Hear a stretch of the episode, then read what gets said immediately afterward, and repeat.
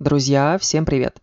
Сегодня очень интересный метод привлечения клиентов, а именно передача вашего товара или продукта какой-нибудь сторонней организации на его дальнейшую реализацию, то бишь продажу. Способ отличный и подходит тем, кто только начинает свой бизнес и ищет рынки сбыта. Ну и подойдет, конечно же, для тех, кто уже сегодня выпускает свою продукцию сотнями тонн в час. Не буду томить, поехали.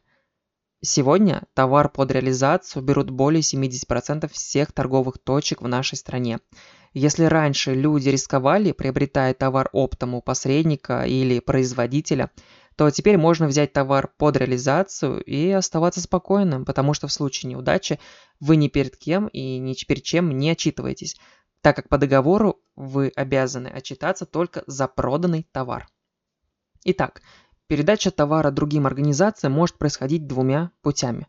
Первый вариант передачи товара – это полноценная отгрузка, когда вы просто отправляете товар на склад к продавцу, либо на склад в организацию, которая взяла на себя ответственность за его продажу.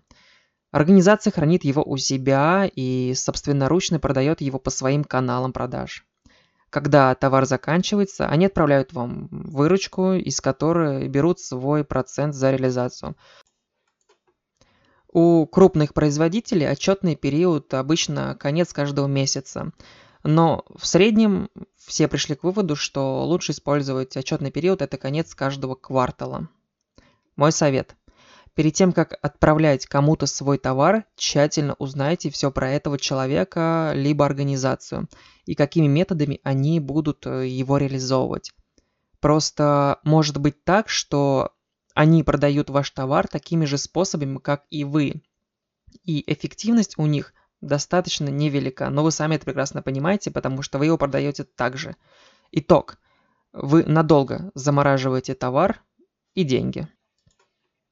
А, второй вариант реализации товара более современный и происходит а, методами онлайн через различные сайты и группы в социальных сетях. Смысл заключается в том, что вы заключаете договор на реализацию вашего товара, и после чего данная организация заносит ваш товар на какие-то свои сайты, либо другие рекламные площадки, страницы в соцсетях. Ну, это как пример.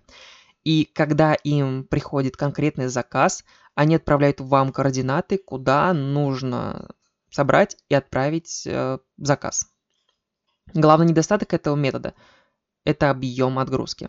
Если вы продаете наушники за 100 рублей, и у вас купил их человек из Владивостока, а вы сами находитесь в Москве, вы будете обязаны отправить эти наушники ему. И никому не интересно, что наушники стоят 100 рублей, а доставка, грубо говоря, 600.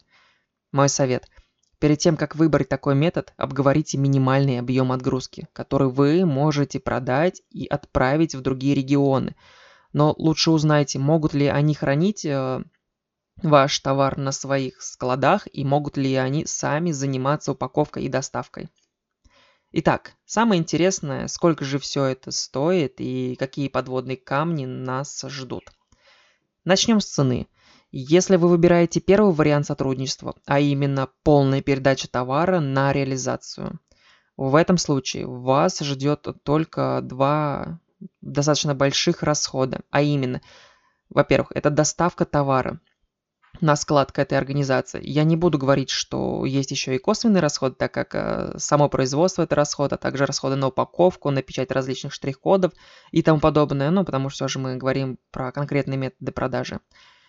Вот, поэтому первый расход у нас это доставка до организации, которая будет заниматься реализацией. Хотя я слышу, что многие организации готовы за свой счет приехать к вам и самостоятельно его забрать. Но здесь опять же все зависит от конкретной организации. Второй расход. Это, конечно, комиссия за реализацию. Она обычно обговаривается до заключения договора.